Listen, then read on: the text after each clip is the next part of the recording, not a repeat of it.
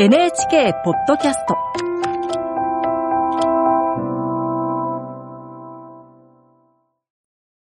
案内役の友吉革新です。今日は私が務めておりますドラマの芸能交渉指導についてご紹介いたします。芸能交渉というのは歌とか踊りとかいった芸能をドラマのシーンに合った形で、えー昔はどうだったかというのを精査して復元したり創作したりするお仕事です。このどうする家康でも様々な芸能が出てまいります。代表的なものと言ったら皆様何でしょうか？そうです。エビすくいでございます。えー、エビすくいは、えー徳川家康の家臣、えー、酒井忠次が得意としたと言われていますね。あの、織田信長の前で戻ったという逸話も書物に残っているぐらいでございます。あの、ドラマの中ではお酒の主演の席でも割と出てきたりしますので、えー宴会芸みたいな、えー形で、えーエビすくいが披露されて、えーいる場面もあったかと思います。第22回、設楽ヶ原の戦いより、エビすくいをお聞きください。エビすくいエビすくいエビすくいエビすくい。はっ川またどこやほどにおりゃしゃす。何これ？ふなあゆふなあゆふなあゆ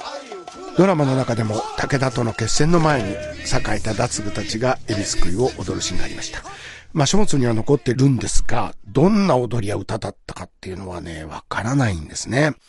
全く資料がないので、当時の芸能を集大成されたと言われる、ややこ舞。今私たちはあやこ舞って言われてるものなんですけど、まあ、一説には出雲の国が踊っていたのではなかろうかという、可愛い女の子たちが踊りを踊るという芸能があります。それが都から、えーいろんなとこに伝播していきました。その資料が新潟に残ってありました。えー新潟の資料を拝見してですね、なんとそこにエビすくいありましたね。読んでいきますとですね、このエビですが、車エビではございません。川エビであるということ。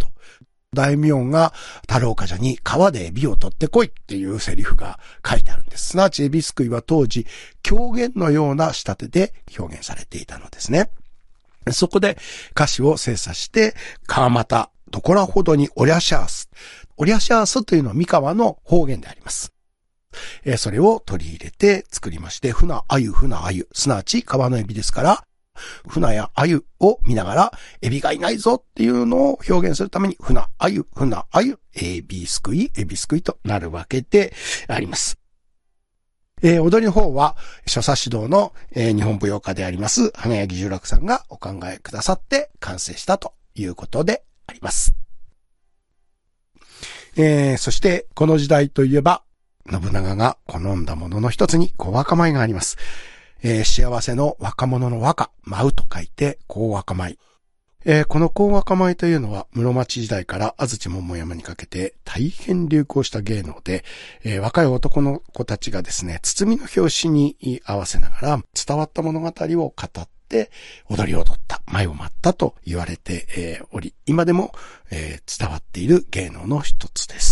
えー信長が舞ったと言われる、あの、厚森のですね、人間50年下天のうちを比べれば夢幻のごとくなりと有名な、あれは小若舞の厚森の一節で、舞の本という本に残っております。今回のドラマの中では、信長が家康を安土城に招待する場面で再現しました。え第27回安土城の決闘。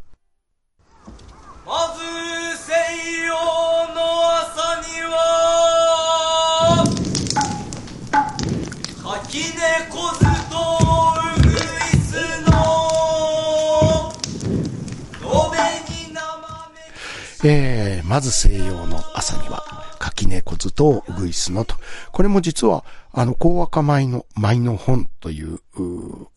歌集があるんですが、その歌集の厚森、人間50年と同じですね。あの歌集の中から選んで、えードラマの中で、えー再現したということになっております。